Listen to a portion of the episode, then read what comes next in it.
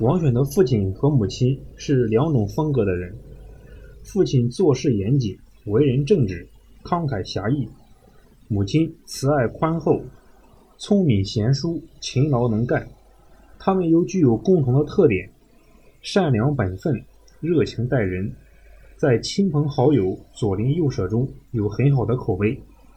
父亲给王选印象最深的是抗日期间强烈的民族气节和爱国情感。一九三七年卢沟桥事变后，为了让儿子记录这一使中国遭受耻辱的事件，父亲给王选起字“同吴”。上海的苏州河上有座著名的大桥——外白渡桥，位于苏州河与黄浦江交汇处，是贯穿南北的交通要道。上海沦陷后，桥上挂起了日本国旗，有日本宪兵把守。中国人必须对着旗子三鞠躬才能过桥。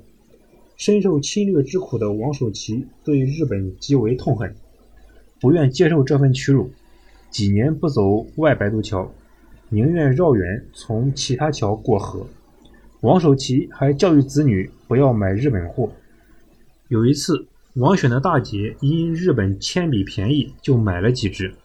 父亲发现后大发脾气，把铅笔丢掉火里烧掉，还狠狠训斥了女儿一顿。还有一次，父亲悄悄交给王选一张小画报，上面画着一个精神抖擞的中国军人和一面中华民国国旗。王选一看非常喜欢，但他知道在沦陷区保存这样的画是非常危险的。一旦被发现，要担很大的罪名。可父亲舍不得销毁，对王选说：“没关系，把它藏在你们小孩子这里，不会有事的。”两人一起把画藏在王选的抽屉里，上面压上了好几本书，一直保存到抗日胜利。这件事成了王选心中的一个秘密，也是他幼小心灵受到的最早的爱国启蒙教育。王选的眼中，父亲最大的特点是做事严谨认真，一丝不苟。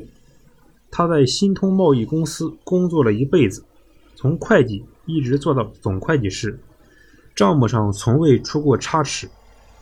但他的认真有时到了过分的程度。晚年的王选回忆起父亲的这一特点来，仍不禁哑然。我父亲办事特别认真，一丝不苟。奉公守法，他从解放前的会计一直做到解放后的高级经济师，工作从未出现过纰漏。他还有一个特点，做事情特别有条不紊。给人发封信，不仅要记下是哪天发的信，还要把那封信复写一份才发出去，为的是留一份底稿。别人来的信更不用说，全都清清楚楚地归在一起。他的东西文件都保管得井井有条。当时家里订了份《申报》，每天的报纸，父亲看过后都会整整齐齐叠起来，一张也不会缺，高高的落了一路，成了家里花猫锻炼爪子的好去处。父亲比较喜欢社交，大学同学聚会都是由他组织的，从联系饭店到印发邀请函，都由他一手操办。我们几个孩子就帮他写写信封。按说自己对自己没有必要发出邀请，但父亲每次都给自己写一封邀请信，而且要放在信封上贴上邮票，拿到外边的邮筒里寄过去，收到后再保存起来，真是认真到了刻板甚至不可思议的地步。王守祺称自己一生倔强，从来不懂媚上，生来不会拍马钻营，但却十分注重友情。从大学毕业到解放初期的十余年间，王守奇每年都要组织几次留沪同学聚餐会，到会的都是同班同学，约十多人，叙旧谈心，联络感情。这就是王选说父亲喜欢社交的由来。王守奇生性喜管闲事，爱打抱不平，对待亲友、同学和同事非常仗义。慷慨大方，家里常接待外地来沪的亲戚，有的一住很长时间。他还帮助王选的堂兄、表兄找工作，或资助他们出国求学。同事如果遇到生活困难，只要开口借钱，王守奇有求必应。如果所需太多解决不了，他会发起集会，请同事们捐助，大家也都乐意帮忙。在孩子们眼里，作为一家之主，父亲比较威严，有些家长作风；母亲则开明平等，慈爱和蔼。所以几个孩子都更喜欢母亲。母亲非常能干。不但把孩子们照料得十分周到，还把家里收拾得井井有条。家里来了客人，他也热情招待。王选在回忆母亲的时候，声音变得柔和而温暖。母亲菜烧得很好吃。一九五零年，我二哥得了肾结核，母亲专门买来菜谱，为二哥精心调理，厨艺大进。记得有道菜叫肉烧百叶结。味道十分鲜美，西餐也做得非常地道。家里房子老了，闹老鼠，墙上的老鼠洞用水泥抹上还没干，就让老鼠咬穿了。母亲就发明了一个高招，在水泥里掺上玻璃碎屑，撒上敌敌畏，等水泥抹上后，虽然软，但发出的敌敌畏让老鼠不敢咬。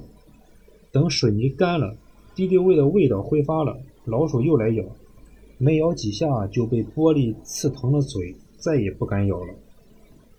母亲对新鲜事物和社会进步总是抱着开明和拥护的态度，非常支持儿女们追求进步。我们几个子女很早就加入了团组织，大姐还在解放前夕第一个加入中国共产党。解放后，母亲看到那些地痞流氓被镇压的镇压。管制管制，由衷的高兴，对当时的新政策特别支持。加上他为人和善，乐于助人，后来做了街道干部。从解放到一九五八年，父亲被打成右派之前，是母亲一生中心情最好的时光。王选觉得自己受母亲的影响比父亲更多，可能是母亲每天照顾孩子的生活起居，尤其是最小的王选。与母亲更为亲密的缘故，以至于王选检讨自己：由于妈妈太能干，使我养成一个缺点，从小不会干家务。在王选的身上洋溢着母亲善良、诚实、宽厚、谦和的人格，以及乐于接受新事物的开放态度。相比之下，王选认为自己没有遗传父亲做事有条不紊的性格，父亲的整齐恰恰跟我是一个对比。我是特别的乱，平时东西经常找不到，这一点我没有从我父亲那里得到遗传，而事实上这只是表现在生活方面，在科研上，王选则继承了父亲一丝不苟、严谨求实的作风，同时王选还传承了父亲另一个重要品质：待人真诚，顾念同事和同学的情谊，这使他的身边常常围绕着友情。而被他顾念的人们，则很难忘怀他的一切。